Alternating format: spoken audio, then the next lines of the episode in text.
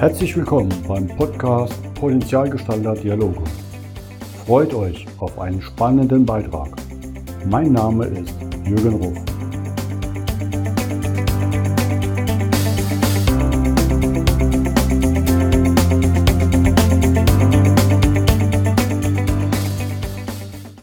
Willkommen zum heutigen Podcast. Bei mir zu Gast ist heute Gina Schöler aus Mannheim. Hallo Gina. Hi Jürgen, freut mich sehr.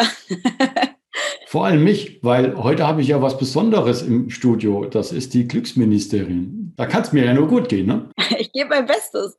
Aber das Glück selber machen musst du dann halt am Ende des Tages schon auch, auch selbst, ne? Ach komm, ich dachte, das schickst du mir jetzt per Paket her. Das Glückspatentrezept, das gibt selbst die Glücksministerin nicht raus. Nee, aber da werden wir sicher noch drauf zurückkommen. Genau, weil ich glaube, da fangen wir ja auch gleich mal mit an. Wie kam es denn dazu? Ne, du hast ja an der Hochschule Mannheim Kommunikationsdesign studiert. Und was ich so super interessant fand, so Schwerpunkte transmediales Design, wo ich denke, okay, keine Ahnung, was das ist. Aber dann Abschlussarbeit, Ministerium für Glück und Wohlbefinden. Wie, wie kommt man zu so einer Abschlussarbeit? Gut recherchiert, Jürgen. Naja, das Ding ist, ähm, du hast schon gesagt, Kommunikationsdesign. Ich habe einen ganz stringenten Lebenslauf gehabt, habe Ausbildung im Grafikdesign gemacht, habe dann Bachelor, Master Kommunikationsdesign draufgesetzt, weil mich das äh, kreative äh, Arbeiten fasziniert hat. Und transmedial heißt einfach nur auf, ja, auf unterschiedlichsten Kanälen, ne, auf unterschiedlichsten Medien Informationen transportieren und so gestalten, dass es die Menschen eben berührt und erreicht. Das habe ich soweit in meiner Laufbahn gemacht, war freiberuflich auch in Werbeagenturen unterwegs und dann kam es tatsächlich ganz am Schluss meines Studiums, es war so die allerletzte Semesterarbeit, äh, kam eine Aufgabe auf von, von unserem Professor, der meinte, ja, jetzt gestaltet mal eine Kampagne, setzt eure Skills ein, Kommunikation, Kreativität, um im weitesten Sinne einen positiven Wertewandel in der Gesellschaft mit zu initiieren und anzustoßen. Und da fängt es natürlich an zu rattern. Das ist ja eine Riesenaufgabe. Und ja. Äh, ja, im Brainstorming, in der Ideenfindung dann auf Bhutan gestoßen, das ganze Konzept vom Bruttonationalglück als, als unfassbar interessant und ähm, spannend erachtet, weil es natürlich viel Potenzial für die Zukunft bietet, mal den Fokus weg von diesem Wachstumswahn zu setzen und sich mal die wirkliche Sinnfrage zu stellen, wozu machen wir das denn hier den ganzen Tag? Und so ist das dann so zur Inspirationsquelle, zum Kern der Kampagne geworden, das Ganze auch auf eine wirklich höhere Ebene, also auf eine politische Ebene zu setzen. Und das Ministerium für Glück Glück und Wohlbefinden wurde geboren. Und ich hatte dann die große äh, Herausforderung, dass ich gemerkt habe, Mensch, das macht so viel Sinn und Spaß. Ich lerne mich von einer ganz anderen Seite kennen. Ich bin in einem Dauerflow-Zustand. Äh, ich muss das weitermachen. Das, das, das hat Potenzial für die Zukunft, für die Gesellschaft. Ähm, das kann mehr. Und dementsprechend bin ich dann tatsächlich damit ins kalte Wasser gesprungen, habe das als Masterthesis gemacht und mich anschließend damit selbstständig gemacht, ohne zu wissen, wie, was, wann, wo. Aber ich habe nur gewusst, ähm, das muss weitergehen. Mhm. Ich kann mich noch erinnern, dass es ja dann in der Presse stand, da gründet jemand ein Ministerium Kriterium für Glück und Wohlbefinden. Kann man das denn überhaupt? Ähm, Habe ich auch gefragt, gibt es dann jetzt nicht gleich von der Bundesregierung da Rechtsverfahren gegen dich? Weil man kann nicht einfach ein Ministerium gründen und so ein Wappen so ähnlich analog an der Bundesregierung haben. Meint man. Wie dreist ist das denn?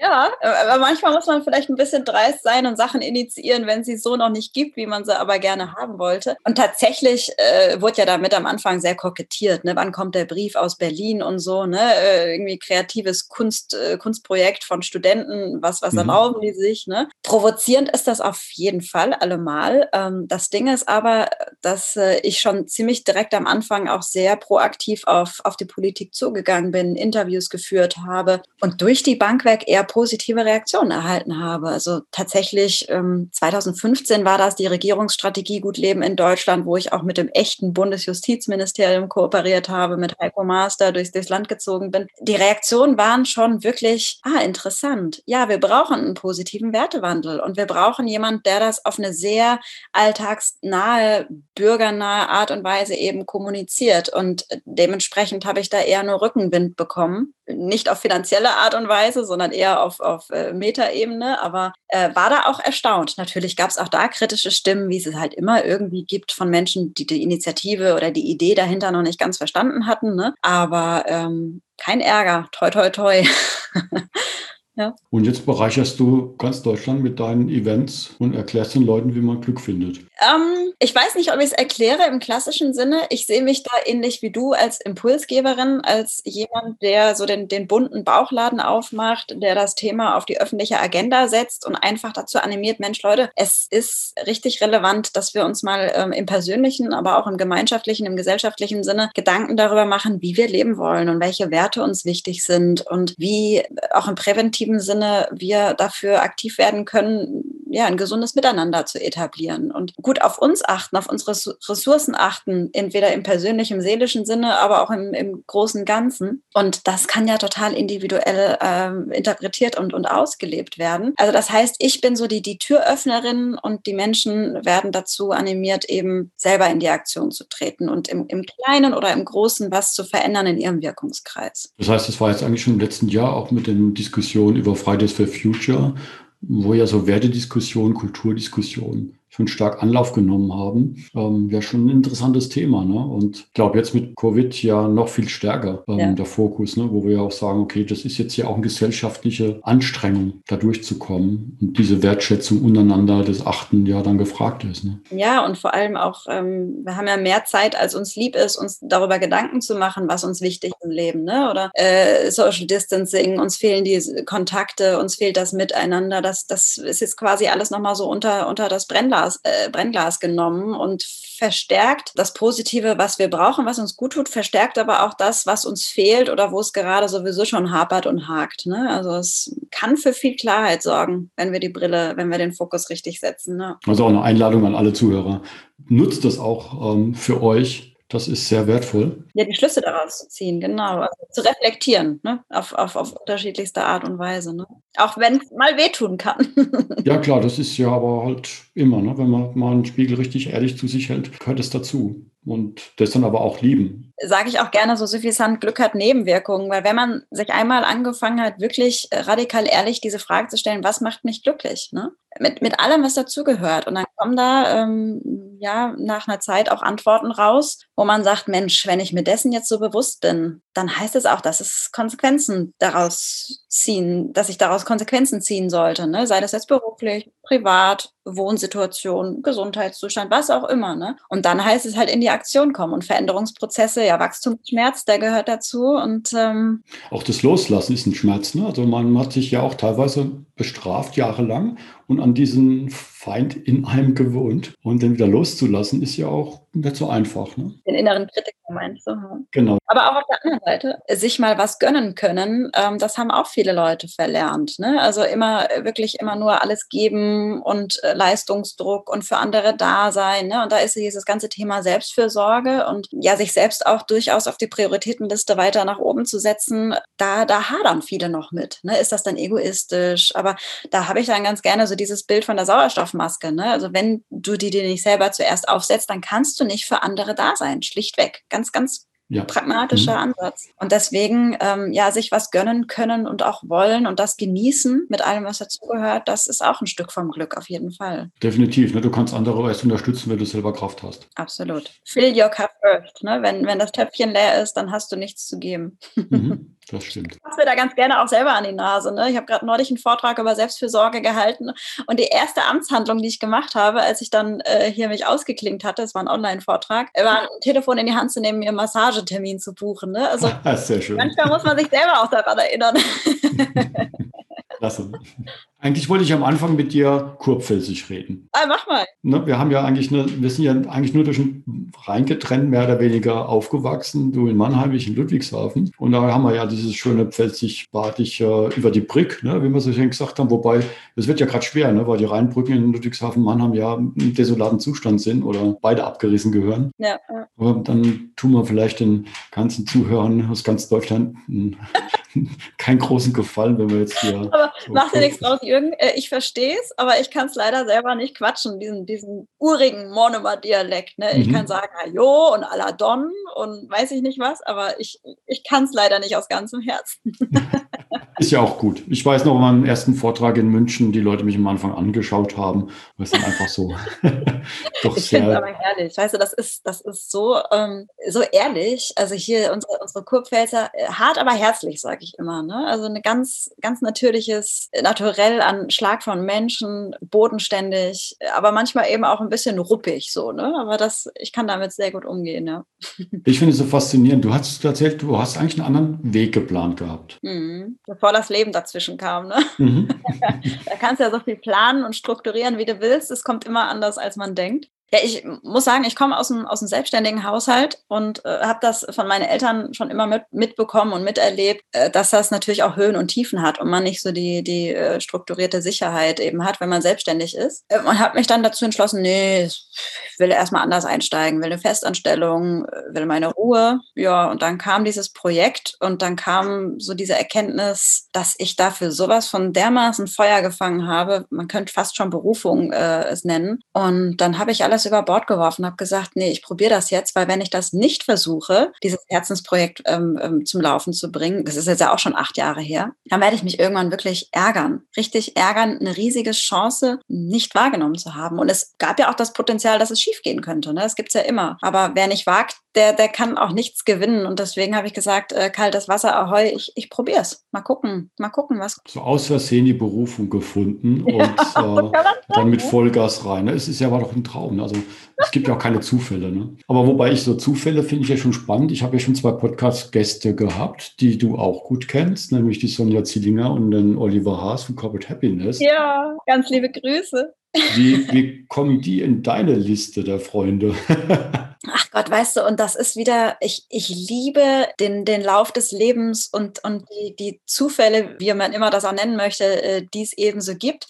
Und da ähm, bewahrheitet sich wieder das, was du nach außen strahlst, das kommt zurück und ähm, das, worauf du dich fokussierst, das wird sich vermehren, das wirst du an jeder Ecke plötzlich finden und das ist die perfekte, der perfekte Beweis dafür. Ne? Und als ich 2012 angefangen habe, mich in dieses ganze Thema Glück und positive Psychologie und Zufriedenheit Zufriedenheit und, und Glücksforschung reinzustürzen. Ich war ja auch ein total unbeschriebenes Blatt. Das war auch ungefähr die Zeit, wo Oliver angefangen hatte und dementsprechend waren wir sehr, sehr früh schon in Kontakt und hatten uns gegenseitig so auf dem Radar. Und die Wege haben sich immer wieder gekreuzt und das war ja auch das Schöne, das ist so mein, meine Herangehensweise seit jeher. Netzwerk, Netzwerk, Netzwerk. Leute kennenlernen, Fragen stellen, Kräfte bündeln, zusammen was auf die Beine stellen, sich helfen, offen fragen. Also wirklich einfach ein, ein gesundes Miteinander durch und durch und überhaupt nicht so dieser Konkurrenzgedanke, also diese Ellenbogenmentalität, die verstehe ich bis heute nicht, weil jeder ist einzigartig, jeder holt andere Menschen ab und da kann man einfach nur voneinander profitieren und das haben wir von Anfang an so gelebt. Und äh, mal waren wir mehr zusammen, mal wieder jeder so sein eigenes Ding gemacht, dann haben die Wege wieder gekreuzt. Und so kam es dann auch dazu, dass Oliver irgendwann gesagt hat, ey, mach mal bei meinem Programm mit, äh, du wärst ja eine totale Bereicherung und ich wünsche mir dein Feedback. Und natürlich ich hier so als, als Weiterentwicklungsjunkie und, und Wachstum Wachstumsfanatiker, äh, habe dann da mitgemacht und so habe ich Sonja kennengelernt. Die war meine Buddy, Buddyline. Und seitdem sagen wir hier von Buddy zu Busenfreundin und sind im Kontakt und wirklich äh, haben eine ganz, ganz tolle WhatsApp-Gruppe aufgebaut, wo wir uns gegenseitig immer quasi coachen und reflektieren und pieksen und ermutigen und ganz, ganz wertvoll. Und ähm, ja, ganz, also ich würde schon sagen, viel, viel mehr als Netzwerk, sondern einfach sehr, sehr gute Freunde. Ja, mit äh, zufällig dem gleichen Beruf. ich finde es immer wieder faszinierend, weil ich stolper ja, egal wo ich hingehe, ne, ähm, über deinen Namen. Dann war ich beim Bodo und ähm, ja, China, schöne Grüße. Ähm.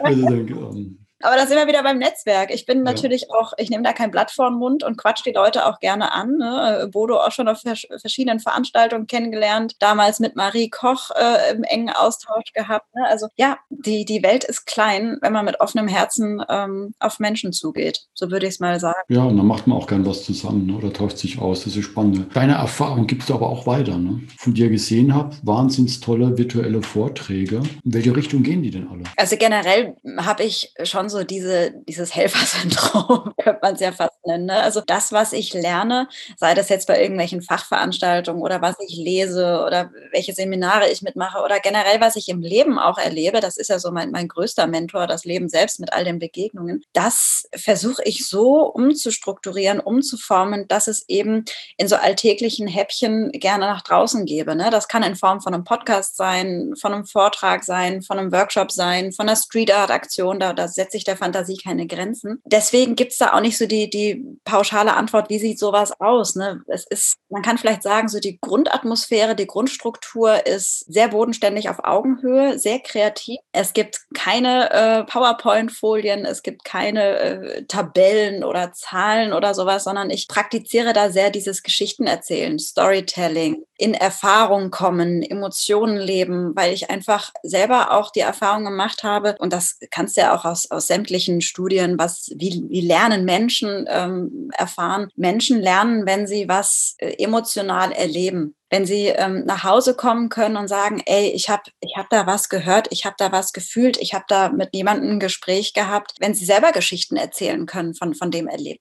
Und das kitzel ich raus. Und da können dann Manager vor mir sitzen oder, oder Schulkinder, das ist mir total egal. Ich arbeite sehr viel mit visuellen, haptischen Objekten und Geschichten und dann plötzlich ist dann dieses innere Kind gekitzelt und geweckt und äh, leuchtende Augen am Start und die Leute wollen ausprobieren und sich austauschen. Und damit, damit spiele ich, ja. Natürlich am besten, dich im Haus zu haben, direkt bei einer Veranstaltung live und präsent.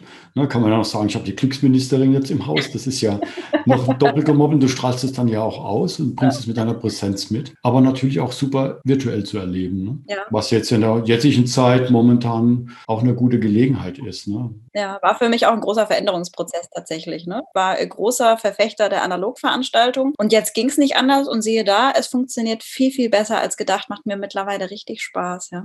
Und Social Media sowieso schon per se. Ne? Also das, damit bin ich ja quasi aufgewachsen, damit ist die Kampagne groß geworden. Klar, ne? du hast es ja auch studiert, ne? irgendwo so mehr oder weniger, ne? war das ja mit drin und das Design dazu. Ja. Das heißt, du machst aber auch Fortbildung für Lehrkräfte.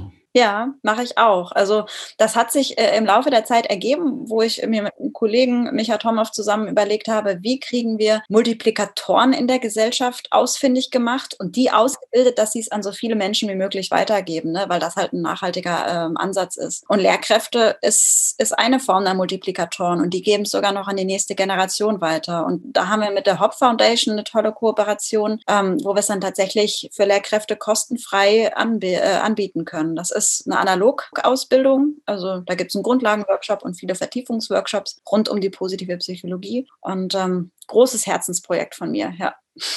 Sehr schön. Und ja. natürlich auch äh, tolle Podcasts von dir. Also zum Beispiel auch mit der Sonja, der war ja, ich sag mal, fast schon intim. Ja, äh, äh Gespräch zwischen Busenfreundin. ja, der war sehr beeindruckend, sehr offen. Ähm, Danke. Fand ich wunderschön. Und mhm. ähm, alles natürlich bei uns in den Shownotes drin, in diesem Podcast. Ja. Und ja, was freust du dich denn vielleicht jetzt vor Weihnachten und neuen, statt ins neue Jahr? Also natürlich, wenn es hoffentlich äh, wieder rausgeht. Tatsächlich, auf der einen Seite versuche ich so viel Flexibilität, wie es nur geht, an den Tag zu legen. Ne? Also man muss ja so ein bisschen von Woche zu Woche planen, mhm. wie aktuell wieder die Lage ist. Äh, ich freue mich auf, auf schöne Online-Impulsabende. Ich freue mich auf äh, virtuelle Weihnachtsfeiern. Ich freue mich auf äh, aber auch viel schönen Austausch äh, einfach auf den sozialen Kanälen. Und dann freue ich mich auf eine schöne We äh, Weihnachtszeit mit meiner Familie, die ich hoffentlich weitestgehend offline aber auch verbringe. Digital Detox gehört schon auch mit dazu, um, um die eigene Batterie wieder aufzuladen, muss ich auch sagen, ja. Sonja, da wünsche ich dir, bleibe gesund. Hast, hast du mich gerade Sonja genannt, oder? Ah, oh Gott, oh Gott, oh Gott, weil wir so viel über Sonja geredet haben. Aber an dieser, an dieser Stelle liebe Grüße an Sonja, ja. China. Ich wünsche dir wunderschöne Weihnachten mit deiner Familie, dass ihr die wirklich zusammen verbringen könnt. Danke, und danke. sage herzlichen Dank, dass du die Zeit genommen hast, hier das Glück in meinen Podcast zu bringen. Das hatte ich, hatte ich ja schon, als du zugesagt hast. Du, ich muss ganz ehrlich sagen, deine Anfrage, die war auch so, so herzlich sympathisch. Äh, da, da konnte ich ja gar nicht anders sagen als äh, Jürgen und mit den Kontakten, die wir haben. Jürgen, sowas von selbstverständlich bin ich mit dabei. Cool. Ähm, Jetzt muss ich fast überlegen, was ich da geschrieben habe. Ich freue mich drauf, wenn ich dich wieder irgendwo erleben kann. Bleib so, wie du bist und toll, toll, toll. Alles Gute, Jürgen. Viel Glück, viel Spaß. Dir auch. Danke. Danke. Tschüss. ciao, ciao.